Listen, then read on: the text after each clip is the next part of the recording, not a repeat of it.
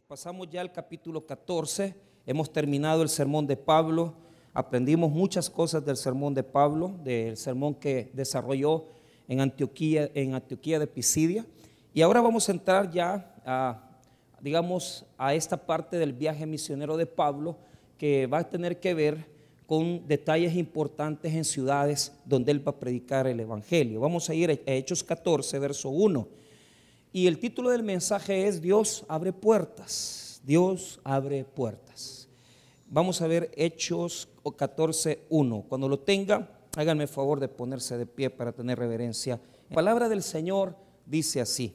Aconteció en Iconio que entraron juntos en la sinagoga de los judíos y hablaron de tal manera que creyó una gran multitud de judíos y asimismo de griegos mas los judíos que no creían excitaron y corrompieron los ánimos de los gentiles contra Nuevo, confiados en el Señor, el cual daba testimonio a la palabra de su gracia, concediendo que se hiciesen por las manos de ellos señales y prodigios. Y la gente de la ciudad estaba dividida.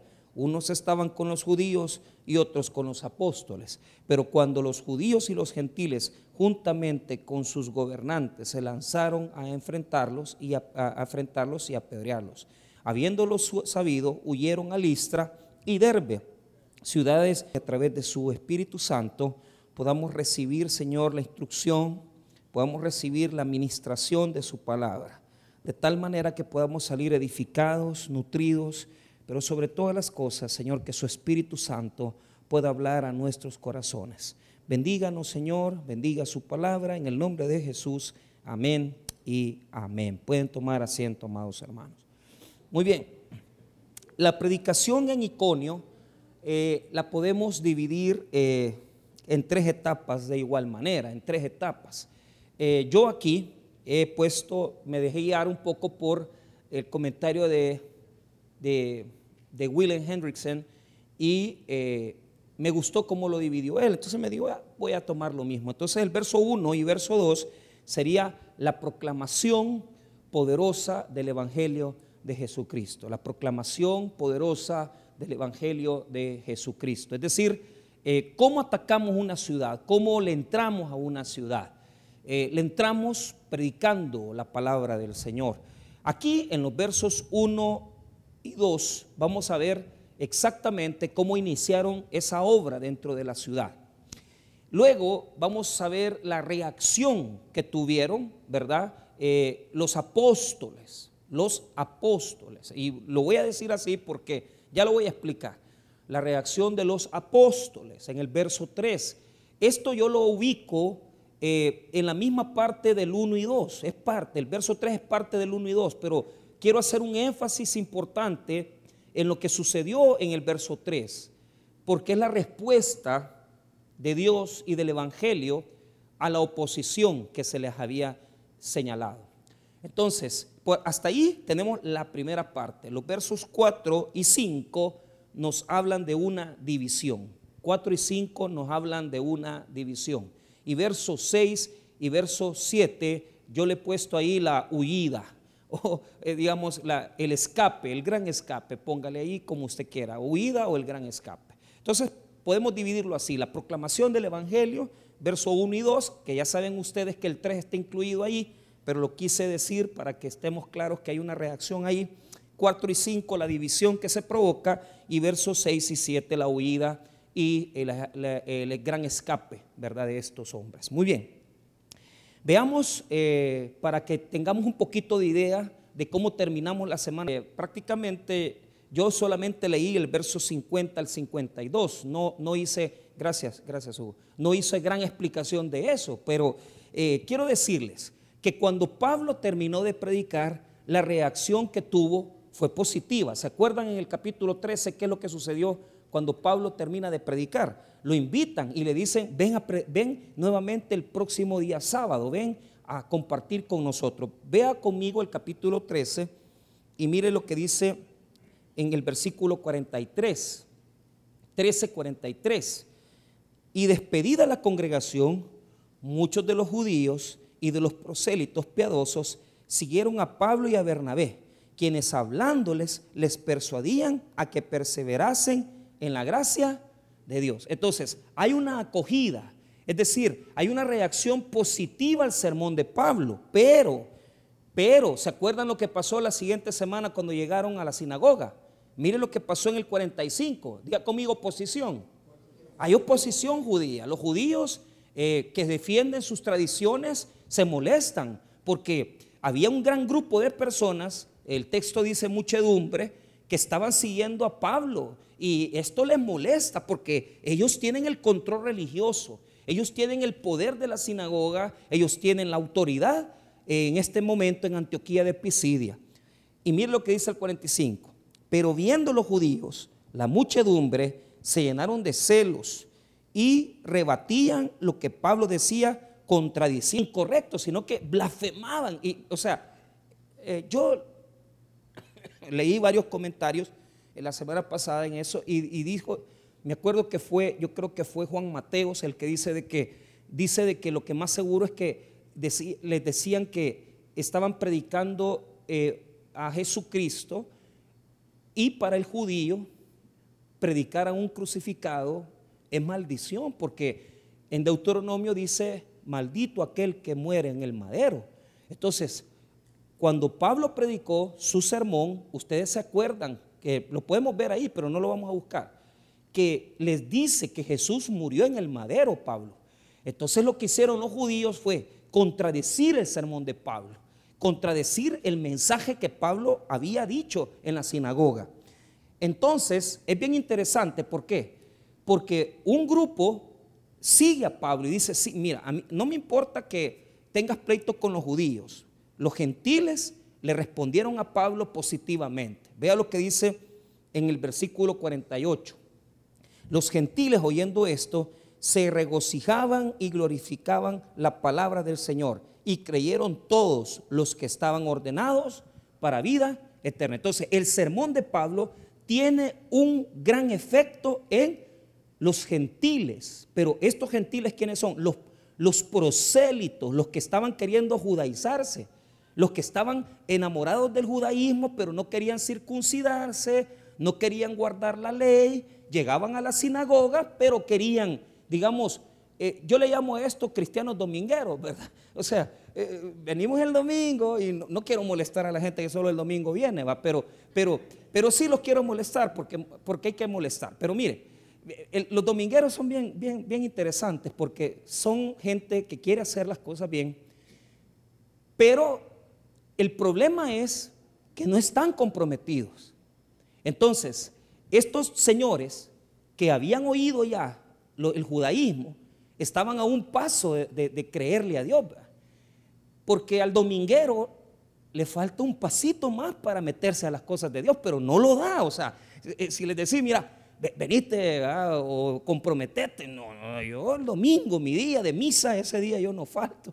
Y, está bien, porque el mundo ha cambiado, es difícil congregarse, ya no es como antes, el tiempo, vivimos lejos. Yo no voy a decirle a una persona que vive en La Palma, mire, venga miércoles, venga viernes. No, no le voy a decir eso. Mucho menos si trabaja, ¿verdad? Imagínense que hay gente que sale de San Salvador a las 5 y viene a Cojute a las 8 de la noche y decirle venga al culto. Pero hay gente que sufre por eso. Pero hay otros que no sienten nada. Entonces estos, estos gentiles estaban contentos con, los, con el judaísmo, pero no daban el paso. Cuando oyeron el Evangelio les gustó. Y conocieron el Evangelio de Jesucristo y se comprometieron al Evangelio de Jesucristo. Entonces, ¿Qué hicieron los judíos? Ah, los judíos molestos se acercaron a mujeres eh, de poder, de alcurnia, de influencia en la ciudad de, de Antioquía de Pisidia, para decirles que combatieran a estos predicadores itinerantes. Vea lo que dice el versículo número 50. Pero los judíos instigaron a mujeres piadosas y distinguidas y a los principales de la ciudad y levantaron persecución contra Pablo y Bernabé y los expulsaron de los límites. Es decir, se buscaron las influencias y les, dijeron, váyanse de aquí. Y mire lo que sucedió. Aquí aparece Iconio por primera vez, verso 51. Ellos entonces, sacudiendo contra ellos el polvo de sus pies, llegaron a Iconio. ¿Por qué sacudían el polvo de los pies? Era una señal de maldición. Jesús les había enseñado a los apóstoles que donde no fueran recibidos, se quitaran hasta el polvo de las sandalias, porque esa ciudad era maldita. Y iba a caer un juicio que no era, usted no tenía que ni llevar el polvo de esa ciudad, porque esa ciudad había caído en maldición. Entonces, lo que hace Pablo y Bernabé es quitarse el polvo de las sandalias e irse a la siguiente ciudad de Iconio. Pero mire lo que dice, los discípulos que quedaron en Antioquía de Pisidia, porque quedó un grupo de discípulos. Ojo, Pablo va a volver a dar la vuelta para ir a ver estas iglesias que él ya fundó, ¿verdad? Grupos pequeños de creyentes, los va a volver a ver, va a volver a visitarlos. Mire lo que dice el 52, se quedaron muy contentos los gentiles, los gentiles convertidos al cristianismo ya. Mire bien, y los discípulos estaban llenos de gozo y del Espíritu Santo. ¿Qué discípulos? Los que habían creído en Cristo en la sinagoga, los que habían oído el mensaje de Pablo y de Bernabé. Esos discípulos quedaron gozosos a pesar que expulsaron a Pablo y a Bernabé, pero hay un espíritu de gozo porque Dios les ha dado la victoria. Entonces, ¿por qué el título de este mensaje se llama Dios abre puertas? Primero, uno podría decir que Pablo y Bernabé se quedarían sin hacer nada porque encontraron una gran oposición. Imagínate que las autoridades te, amenazan y te dicen, si no te vas, ¿verdad? Te asesinamos, te hacemos esto, te metemos preso. Entonces uno pensaría que el Evangelio se detiene, pero aquí el texto bíblico lo que nos, nos manifiesta es que el Evangelio va a seguir fluyendo, hermano. O sea, yo puedo parar, yo puedo detenerme, pero siempre va a haber predicando a alguien la palabra de Dios. Y, esto es algo importante que usted tiene que saber, que, que, que Dios siempre va buscando caminos nuevos por donde Él llevar el Evangelio de Jesucristo. ¿Qué pasó cuando vino la pandemia? Eh, eh, eh, fíjese que vino la pandemia y todos dijimos, ya no nos vamos a congregar. Y una cosa tan técnica que, tal vez nadie le había puesto atención, como lo fue Facebook y todo eso, sirvió como instrumento de predicación de la palabra. Entonces, a través de eso, llegamos incluso a predicar donde no habíamos llegado antes. ¿Sabe por qué? Porque aunque el enemigo se oponga a Jesucristo, Jesucristo siempre va a seguir adelante con el Evangelio, predicándose en la iglesia la palabra de Dios. Entonces, quiero decirle en primer lugar, el Evangelio siempre va a continuar un camino de bendición. Siempre va a hallar donde meterse, siempre va a hallar donde, donde seguir la bendición. Entonces, la forma en que actúa Pablo es bien interesante. ¿Por qué? porque Pablo va a ser guiado por el Espíritu. Van a caminar 150 kilómetros, porque Iconio era una ciudad perteneciente, ¿verdad? A una colonia que eh, había, había, pertenecido, ¿verdad? los, eh, había pertenecido a los romanos, pero estaba en una provincia a la que nosotros la conocemos como Galacia. Entonces, esta provincia, ¿verdad? Era muy importante. ¿Por qué? Escúcheme bien. En esa zona en la zona de Iconio quedaba exactamente en las rutas comerciales, donde se movía el dinero, donde se movía el comercio.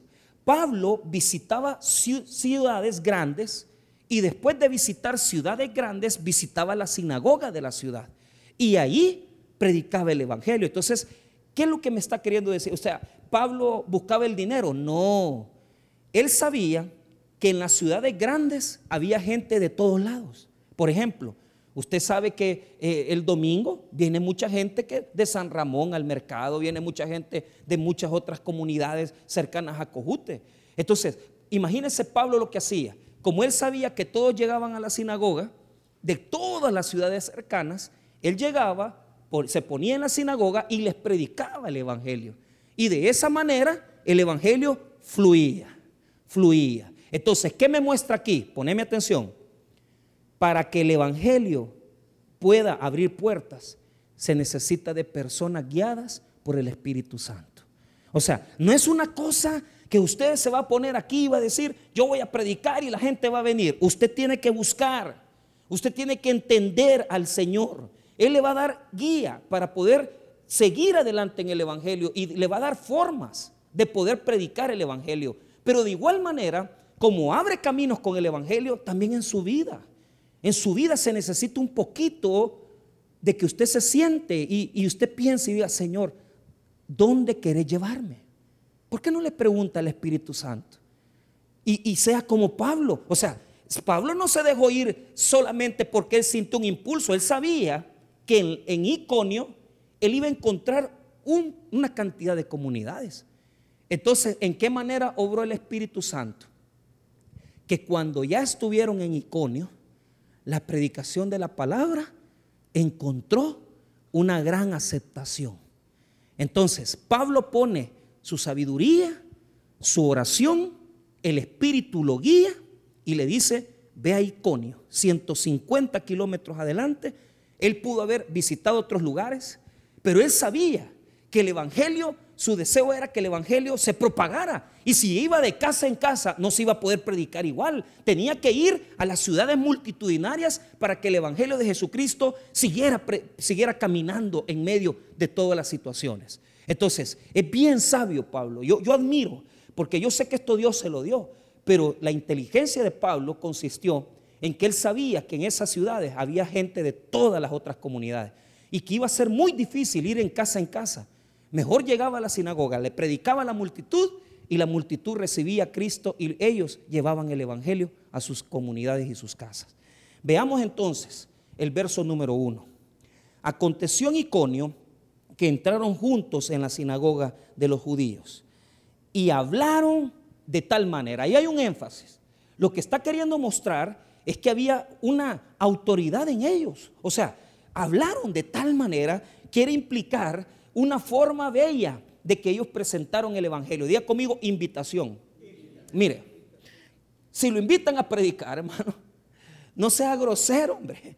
Porque hay gente que cuando los, invitan a las velas y los funerales, aquí está el ejemplo, ¿verdad? Y así vamos a terminar todo. Y si usted se muere, va a ir al infierno. Cálmese, hombre, y la gente está chillando, hombre. La gente llorando y que le va a hacer caso, lo que, va a buscar la gente es apedrearlo. Es una invitación. Hablaban de tal manera. ¿Por qué? Porque usted tiene que invitar a las personas a venir a Jesús. Es, es, es suave, es hermoso el Evangelio. Pero cuando nosotros lo presentamos de manera digna, pero a veces nos desubicamos y, comenzamos a cometer esos errores, ¿verdad? A mí me ha pasado, porque, pero yo sé, ¿verdad? Que a veces uno, uno no anda en comunión, pero, pero hace poco me pasó, hace como unos seis meses, me comenzaron a hostigar porque yo llegué a una vela católica, recatólica, hasta la misa habían hecho ahí, y yo me pongo a predicar el Evangelio. Pero a saber qué querían estos oír, porque yo comencé a predicar el Evangelio tal y como yo creí que era, era correcto. Pero a la gente le molesta que yo use las palabras, ¿verdad? Griegas y que yo diga, mira, esta palabra. Lo que pasa es que no conocen la palabra, no la leen, por eso es que ignoran que uno ocupa este tipo de herramientas para enseñarles a ellos. Y claro, acostumbrados a oír historias, chistes y todas las anécdotas, ¿Qué les va a gustar el Evangelio? Lo aborrecen, porque la gente prefiere que les cuenten cuatro cuentos a que les prediquen el Evangelio de Jesús. Y me dicen, mira, la regaste. ¿Y por qué la regué? ¿No prediqué a Jesucristo? Pues? Sí, pero es que la gente, a mí no me importa, yo a Jesucristo prediqué. Pero mira, estudiaste, eh, pues sí, es lo que pasa es que tienen los sentidos endurecidos. Y cuando ya oyen la palabra, no les gusta. Claro, no los mandé al infierno, no los condené, pero, pero la gente, hay muchas formas de, no, de no ser. Tenemos que ser más, más eh, entendidos. Si a usted le van a dar la palabra en una vela católica, no predique una hora, predique un cuarto de hora, predique diez minutos e invite a la gente a Jesús y no pelee con el católico. Ni pelee con los hermanitos que están ahí. Ni diga tampoco cosas que usted no sabe. Ay, que este señor va que quizás en el infierno está por Dios. Me. Pero hay gente que es fantástica para caer mal. Ya nos ha pasado, hermano. Ya nos ha pasado, créame. Hace poco en la vela del pastor Amílcar aquí en el centro, ahí un pastor Simón se puso a hablar unas tonteras y dice que no sé qué, que no sé cuánto. y yo digo, qué barbaridad. este señor quizás bolo anda, dije yo, porque unas cosas que yo no, no eran coherentes. Mire lo que dice, y hablaron de tal manera. Diga conmigo, y hablaron de tal manera. Es una invitación dócil, sencilla. Entonces, ¿qué pasa? Pablo fue guiado por el Espíritu Santo a una ciudad multitudinaria, en la sinagoga, y mire lo que sucede. El resultado de predicar el sermón, que ya leímos la, semana pasada, ya usted ya sabe qué predica Pablo. ¿Qué es lo que predicaba Pablo? Les contaba la salvación histórica, les contaba de Jesucristo, hablaba de Jesús crucificado, hablaba de Jesús resucitado y después les hacía una invitación y los exhortaba a que se arrepintieran de sus pecados. Amén. Entonces, esta gente cuando oyeron el sermón de Pablo, mire, y hablaron de tal manera que creyó una gran multitud de judíos y asimismo, mire la gran victoria, conmigo gran victoria. ¿Por qué? Porque en Antioquía de Pisidia el, efecto había sido solo hacia los gentiles. Pero en este sermón, judíos y, gentiles, los griegos son los gentiles, de cultura griega, el efecto fue más grande. O sea, Dios lo estaba usando grandemente a Pablo.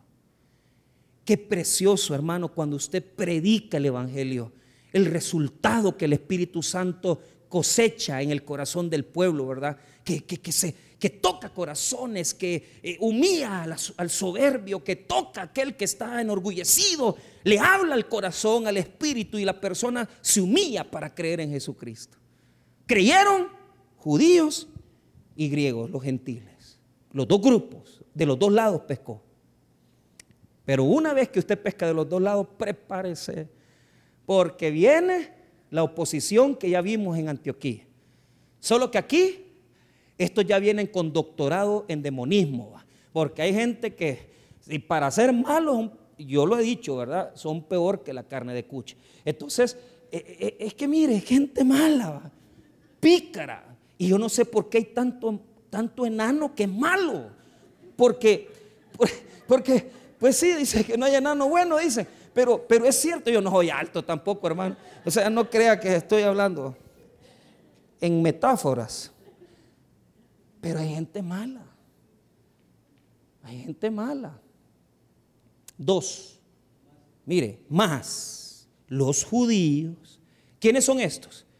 Los judíos que no creyeron en el mensaje. Pero fíjese que la palabra, los judíos que no creyeron, es bien interesante esa palabra. La palabra que utiliza es como apisteo, que quiere decir como que se rebelde, ¿verdad? Mira lo que dice, mas los judíos que no creían excitaron y corrompieron los ánimos de los gentiles contra los hermanos. Ponga atención, mire bien, le voy a explicar ese verso. Primero, primero, estos judíos, ¿qué es lo que están defendiendo? Diga conmigo las tradiciones. O sea, es gente que dice, no, estos que predican, ¿cómo van a creer? O sea, Pablo les había dicho en el capítulo 13, ¿se acuerdan, verdad? ¿A dónde está la justificación? En el capítulo 13, versículo 38, 39. Búsquela conmigo, capítulo 13, versos 38 y 39. Sabed pues esto, varones hermanos, que por medio de él se os anuncia perdón de pecados y que de todo aquello de que por la ley de Moisés no pudiste ser justificados, en él es justificado todo aquel que cree. Ese sermón, esa parte del mensaje, la salvación por fe, no la soportaron los judíos. Porque los judíos dijeron, ¿cómo vas a creer Pablo? Hay que circuncidarse, hay que guardar la ley de Moisés. A nosotros nuestros padres nos han enseñado y tú venís a decir que Jesucristo perdona pecados. Se exaltaron, pero fueron astutos. Porque en el texto anterior, ellos se opusieron. Aquí no. Aquí le fueron a envenenar la cabeza a otra gente para que anduvieran peleando por el Evangelio. Mire, hay tanta gente venenosa, a vos te hablo venenoso, ¿oíste? ¿Ah? Que invente, ¿por? Pues yo me pongo a pensar, ¿y por qué no hablan pues? ¿Por qué no hablan cara a cara las cosas? ¿Verdad? Y, yo estaba haciendo cuenta, ¿verdad? No me acuerdo quién le, decía al, hermano Alonso, le decía a mi esposa, mira, yo me he hecho de tantos enemigos en estos últimos años que yo no sé por qué, ¿por qué si no éramos así? No éramos así. Pero es gente que usa a otras personas porque el enemigo así es. El enemigo se mete detrás y, no da el rostro, sino que utiliza a otras personas para poder hablar, para exigir, para denunciar. Y, claro, eh, eh, aquí nos muestra el texto bíblico que hay un, hay un desarrollo en la maldad. Porque en Antioquía los judíos vinieron y le dijeron, ellos mismos blasfemaron. No, hoy ya aprendieron. Hoy ya aprendieron. Utilizan a otra gente para que sean ellos los que aparentemente se defiendan.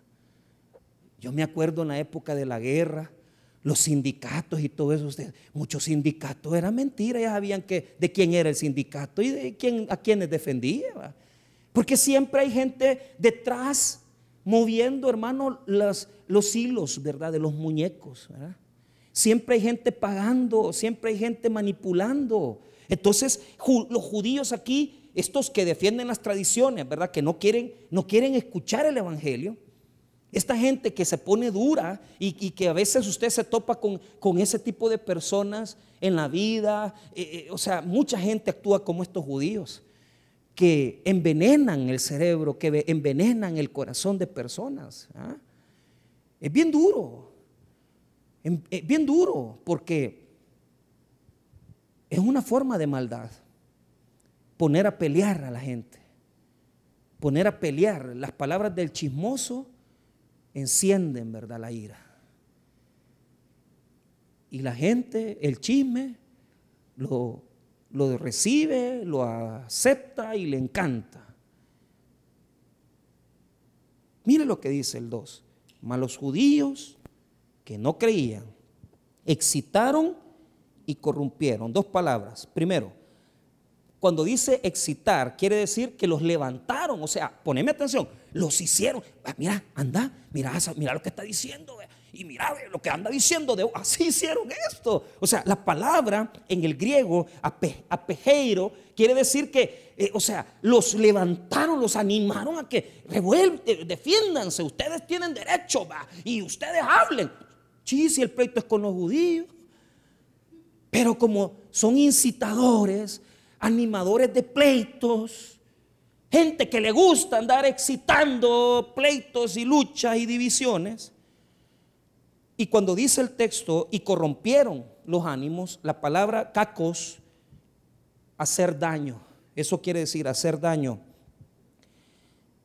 Eh, herir. O sea, el deseo de ellos era herir. Entonces, pero mira a quién le, le fueron a lavar el coco. ¿A quiénes? Léalo ahí en el 2, léalo. Mas los judíos que no creían, excitaron y corrompieron los ánimos de los Ah, ¿quiénes los gentiles? Los de la ciudad que no habían recibido el sermón. Los que andaban ahí, que había un grupito de judíos y gentiles que había creído, pero había un grupo de gentiles y judíos que no creyeron. Entonces, los judíos fueron a donde los gentiles, que los judíos aborrecen a los gentiles. Pero aquí yo he aprendido algo. Cuando es para hacer el mal, Siempre usted va a encontrar en la Biblia que la maldad se junta. ¿Se acuerda cuando mataron a Jesús? ¿Ah? Herodes y Pilato no se hablaban. Y cuando fue momento de matar a Jesús, se juntaron, porque los malos se juntan. Cuando querían hacer caer a Jesús, los fariseos y los saduceos se juntaban. La maldad configura su forma de procesar. Y no se extrañe que usted cada día más Cuando usted está haciendo las cosas bien, y esto nunca me había pasado. Y este que nunca me había maltratado así, este nunca me había dicho esto. Tal vez usted está queriendo servir más y el esposo que tranquilo en la mañana la ofendió, le dijo algo. Usted, ¿qué, le pasará a mi esposo? El diablo se le metió. El diablo. Porque así es, el trabajo, el trabajo del enemigo es andar haciéndonos pedazos y parar la obra de Dios y parar los líderes y parar aquel que sirve. Y, usted dice, si este joven nunca había dado problema, si este nunca me había dado este rollo y hoy está metido con esta persona y usted, ¿por qué? Porque cuando el Evangelio camina y encuentra un camino y Jesucristo camina en él, siempre el enemigo va a querer entorpecer el camino del Evangelio de Jesucristo. Siempre. Siempre cuando el Evangelio encuentra un, río por donde, eh, por donde desarrollarse, por donde correr el agua del Evangelio, el enemigo va a estar entorpeciendo y de formas diferentes. Entonces la maldad crece. Ya conmigo la maldad crece. Ya no se oponen directamente, sino que ahora usan a personas y se juntan con sus enemigos para entorpecer el Evangelio. ¿Contra quién era el pleito? Mire lo dice, contra los, ¿cuáles hermanos? Los gentiles que ya habían creído en Jesucristo. O sea, pusieron a pelear, digamos así, los inconversos con los que ya se habían hecho cristianos. Así pusieron a pelear. Ay, es que este ya va a la iglesia. Mira, ahora que se ha vuelto, porque las costumbres eran esas. Acuérdense que la cultura romana establecía el paterfamilias como máximo líder y de repente las que se venían al evangelio primero eran las mujeres. Entonces, una mujer que se convertía tenía unos grandes problemas porque la mujer tenía que seguir la religión del marido. Y en este caso, si ya ella creía, ya era un pleito en la casa, era división. Mire, era división, hermano. Entonces, el enemigo divide. la acción más grande de Satanás es la división. Y la división más tremenda que existe no es separar a dos personas, es mantenerlas bajo el mismo techo, mantenerlas bajo la misma iglesia, mantenerlas en el mismo ministerio, pero que los dos estén totalmente pensando diferente. Ella por allá y usted por allá. Divididos. ¿Por qué? Porque mientras estén divididos, ahí no hay poder. Y ese es el objetivo del enemigo mantener peleando a los esposos, mantener peleando a los padres con los hijos y meterle guerra y, que se estén dándose y que le estén diciendo y día tras día. ¿Por qué? Porque el enemigo no le gusta el divorcio, al enemigo no le gustan las separaciones, al enemigo lo que le encanta es mantener a perros y gatos peleándose bajo el mismo techo. Ese es el logro más grande. Entonces aquí el enemigo dijo, ah, ya la hice ocupé a los judíos para envenenar a los gentiles para que pelearan en contra de los recién convertidos. Imagínense que los tiernitos, hermanos, recién llegados al Evangelio, se recién llegado al Evangelio, si solo aquí que los maltratamos, hermano. Que, que acaba de venir el hermano, tres semanas tiene de haber aceptado a Cristo y ya desde que entra ahí, aquí, y comienzan a pelear. Y allá en la cafetería, y si está alguien ahí que tal vez no anda de buen ánimo, ¿qué va a carar? Y cuando ya sube, va, ah, ya. Y pleito, pues pleito. O sea, el enemigo es astuto. Y de repente quería saludar al pastor, el pastor no lo saludó porque el pastor está ocupado y nunca tiene tiempo para hablar con las ovejas y todo eso. Qué, qué rollo va. Es que así es. Así es, hermanos. Esto así es. A él le encanta poner a pelear a la gente.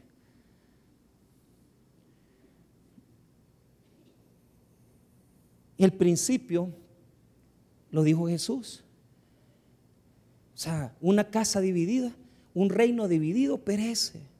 No puede ser, no puede, no puede mantenerse firme. Entonces el enemigo quiso usar esa estrategia. Pero mire, ya a los recién convertidos, ya hostigándolos, molestándolos. Ahora, veamos qué hicieron los apóstoles. ¿Por qué? ¿Por qué? En el 3, en el 3, mire la reacción. Cualquiera se hubiera puesto como el, el pastor Michael, el hermano fulano, ay, no sé qué hacer, que esta iglesia es rebelde, los hermanos rebeldes. Y que, y, que, y que mire el ministerio, pastor, que esta hermana no me hace caso, que esta hermana es rebelde. Como... Hombre, no dejen de andar peleando. Usted siga sirviendo. Usted siga sirviendo. Hay gente especialista en poner a pelear. Pero ¿qué hicieron, qué hicieron, qué hicieron Bernabé y Pablo? Siguieron predicando la palabra. Mira el 3. Por tanto, mire, se detuvieron ahí mucho tiempo. ¿Por qué? Aprovecharon que aunque estaban molestando los judíos, y ellos sabían quién era el que estaba detrás de todo, ellos dijeron, vaya, mientras no nos echen de aquí, vamos a seguir predicando. Vamos a seguir predicando. ¿Qué tiene que hacer usted? Siga viniendo. Siga escuchando palabra, siga llevando el evangelio, siga viniendo al ministerio. Usted no se achique, usted no renuncie, usted no tire la toalla, usted sea cara dura, aunque estén riendo de usted, aunque le estén señalando, usted pele los dientes, que Dios va a estar con usted. Pero de verdad, pues, amén. Dije, ya me voy de la iglesia, pastor, ah, que no sé qué. No, hombre. Ay, hermanos. Es que uno desarrolla, yo me acuerdo, un hermano que yo no sé por qué me agarró tanto odio, hermanos. Y fíjese que yo, no, como uno nunca saca lo, de uno, va, saca lo del otro. Amén, dice la hermana Rey. Pero cuando eh, falleció, falleció el papá de Elba, y, el papá de él vivía aquí en Ilopango, y yo me vine desde Usulután y vine a la, a la vela. Y hicimos todo, lo apoyamos. Después de eso, a saber que él agarró, me odiaba, hermano, me odiaba, pero que yo no sé en qué fue lo que, le pasó, honestamente, no sé. Hasta este día me gustaría preguntarle, fíjese, porque, porque eh, cuando, cuando ya me volteó todo el ministerio en contra mía, y yo todavía, hermano, voy a decir hermano Abel, ah, por si me ve. Dios le bendiga, venga, que no.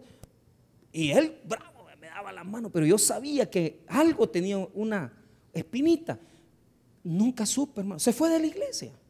El día que yo me vine de Usulután en la mañana, dicen los hermanos, chambre. Que llegó el, el domingo siguiente y dijo, ahora que ya fue ese Michael, ahora sí me voy a meter en la iglesia. Así dijo.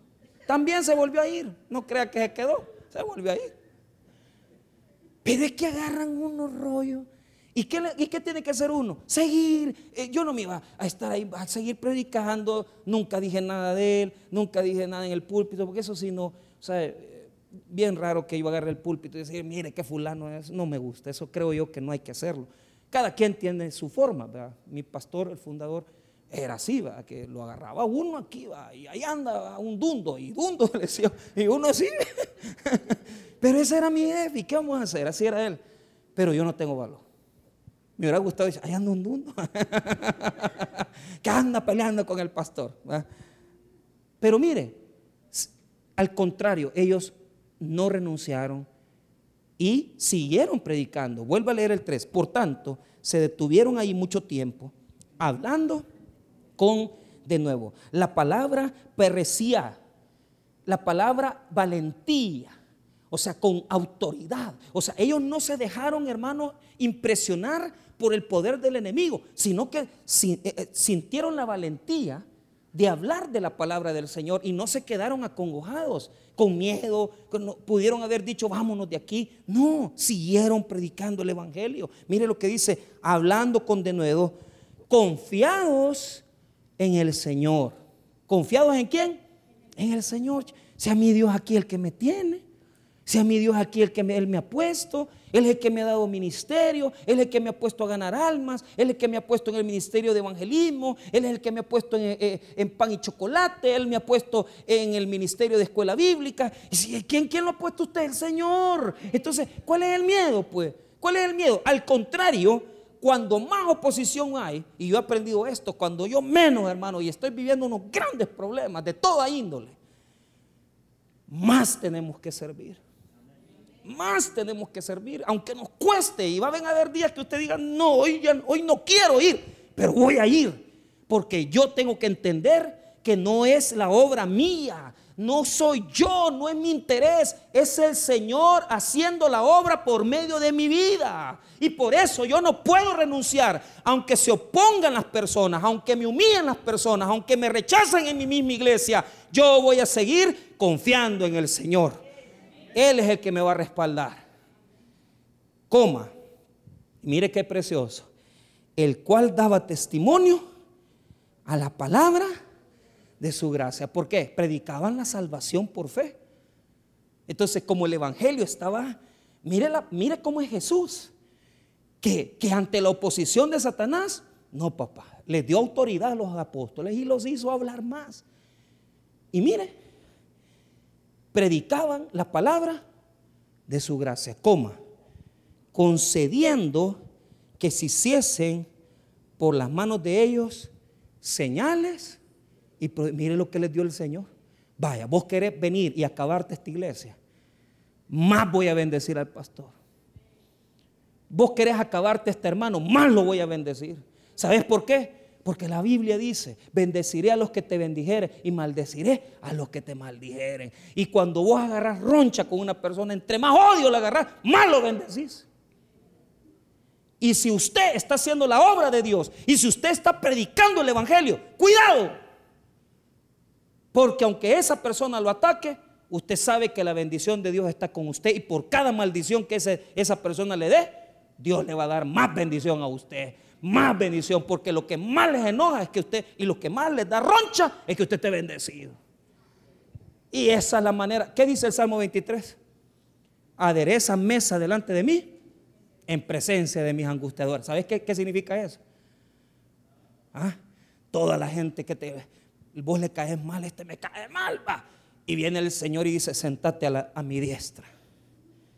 Aquí te voy a poner a comer en la mesa presidencial con el mero Dios, con la mejor comida. Y todos aquellos que te han querido hacer daño y todos aquellos que te han querido dañar, ahora te van a ver bien comido a la par mía, bien cuidado, bien protegido y bien bendecido porque entre más te odien, voy a aderezar mesa delante de tus enemigos para que vean que yo te estoy bendiciendo. Que la bendición no viene del mundo, sino que la bendición viene del Dios eterno que bendice al que no se rinde, al que sigue adelante, al que sigue predicando, al que agarra fuerza, dice voy a ir a mi culto, voy a, aunque me toque mojarme, voy a ir, voy a ir, porque yo voy a adorar a mi Dios. Ese es el poder del Evangelio. Ese es el poder de la palabra que nos sostiene. Que cuando más oposición hay, más fuertes somos porque Dios nos sostiene. Y Dios los respaldó dándoles milagros, hermano. Imagínense. Más los bendijo. No habían hecho milagros, ahora ya tenían. Ahora, los milagros eran la señal. Día conmigo la señal. Que Dios estaba con ellos. No hay que meternos si sabemos que Dios está allí con alguien, no hay que meterse ahí, porque uno va a salir chispeado. Mejor quitarse, porque Dios está bendiciendo a esa persona. Y si Dios le va a jalar el aire a esa persona, que se lo jale a él.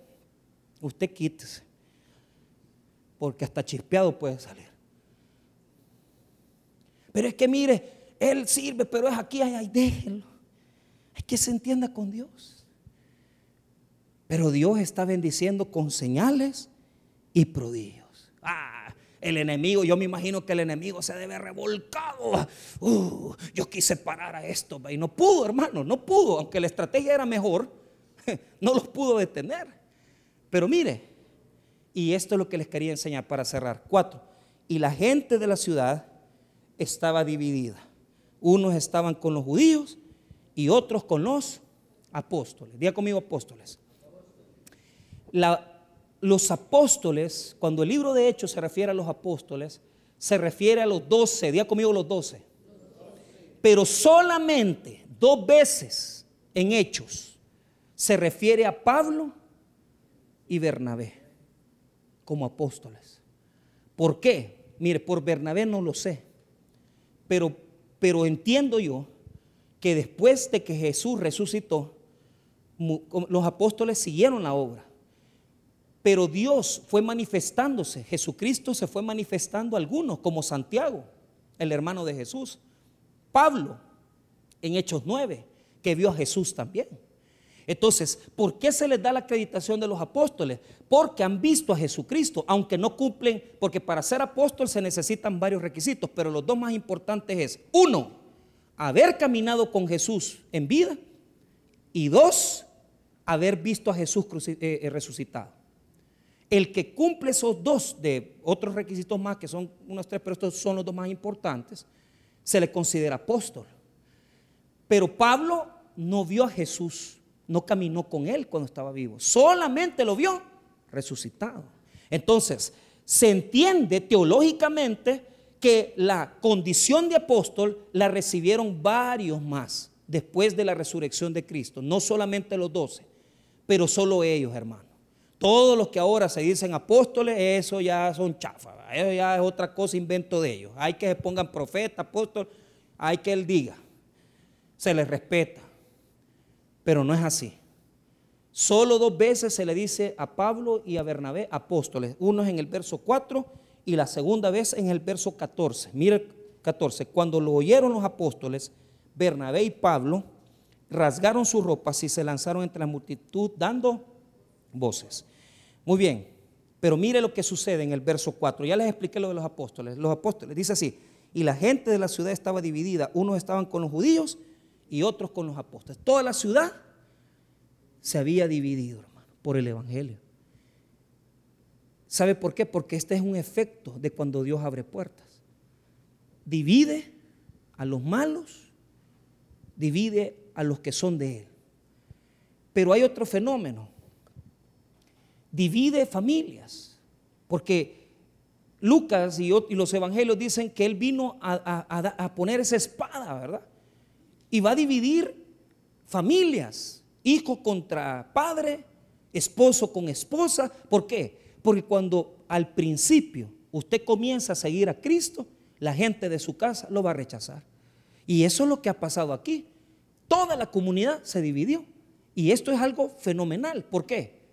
Porque en El Salvador ya nos pasó esto. No estábamos divididos las dos grandes religiones.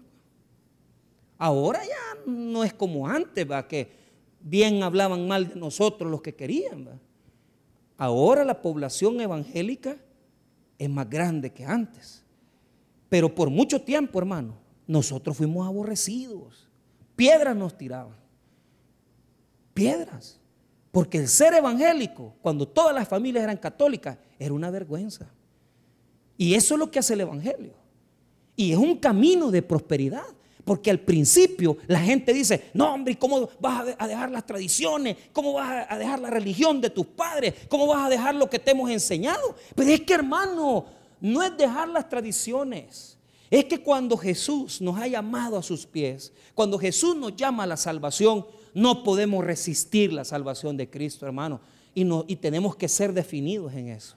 Y aunque nos toque muchas veces renunciar, muchas veces hay pleitos entre padres e hijos y hermanos, pero usted tiene que entender que eso es normal. Lo vivieron los apóstoles, lo vivieron todos nosotros, lo hemos vivido en nuestras familias, que uno se ha convertido y los demás han dicho, no, este se hizo evangélico. Ese es el efecto que hace el Evangelio. Hay una gran división al principio. Después el mismo Evangelio va cambiando corazones y va reconciliando a todo el pueblo con Dios. Pero eso es al principio, hay una división. Cerramos. Cinco. Pero cuando los judíos y los gentiles, juntamente con sus gobernantes, se lanzaron a afrentarlos y apedrearlos. Escúcheme bien. Pablo Aquí esta es la segunda vez que habla de apedrearse en hechos. La primera vez fue cuando apedrearon a Esteban. ¿Quién estaba en la muerte de Esteban? Pablo. ¿Qué es lo que está demostrando aquí? Que Pablo está definido totalmente. Porque antes él era el que lanzaba piedras. Y ahora a él le toca aguantar que le lancen piedras, hermano. Antes decíamos, esos evangélicos, esos que, esos que, aleluya, esos del tabernáculo. Y ahora aquí pasa saltando y alabando al Señor porque usted sabe que ya está definido con Dios. Pero, pero hay gente que no se define que en las empresas, que en lo privado, en lo público, allá andan con la Biblia escondida y les da vergüenza decir que son evangélicos. Ay, qué tristeza, qué tristeza, porque el camino del Evangelio demuestra que vamos a tener que recibir pedradas de los enemigos de Dios. Pero aunque sea que recibas pedradas, vos tenés que saber que en el camino de Cristo siempre va a haber oposición. Pero al final de la oposición siempre hay victoria para el pueblo de Dios, hermano. Siempre hay victoria. Te van a lanzar piedras. Te van a decir, ¿por qué sos cristiano? ¿Por qué sos evangélico? Pero definite. No te andes metiendo con cualquier hombre. En las empresas, en los negocios no te andes metiendo con cualquier mujer. La gente sabe que sos cristiano y estás dejando el evangelio votado. Votado estás dejando el evangelio de Jesucristo. Piedras te tienen que, lanzar. Cuando tu jefe te diga, mire, usted es bonito, usted que vamos a la iglesia. te voy a echar, que te eche. Dios te va a dar un buen trabajo. Pero estar aguantando gente soberbia, ¿verdad? no es que nos tienen que apedrear por causa del Evangelio de Jesucristo. Convencieron a las grandes autoridades de la ciudad y ahora sí lograron que ellos salieran de la ciudad. Porque Jesús les había profetizado, si los echaban de una ciudad, que fueran a otras, huyan a otras. ¿Por qué? Ponga atención, con esto cierro. La fe Diga conmigo, la fe es pensar. O sea, la fe no solamente es, me voy a tirar. No, no, no, no, no. Los, ellos, Pablo y Bernabé dijeron, ay, usted dice que tuvieran fe, hubieran aguantado a que los mataran. No, hermano. La fe usa la inteligencia. Entonces ellos sabían que parte de lo que Dios les estaba regalando era que en esa ciudad ya se había logrado el objetivo, ya se habían convertido. Ya se habían convertido judíos y gentiles. Entonces, ¿qué les tocaba? Pasar a la otra ciudad y después regresar a verlos. Entonces se había cumplido el objetivo principal, que era predicar el Evangelio. Entonces ellos dijeron, ya cumplimos, entonces vámonos porque Cristo necesita que sigamos predicando la palabra de Dios. Entonces, Dios usa la sabiduría de Pablo para ir a las ciudades grandes.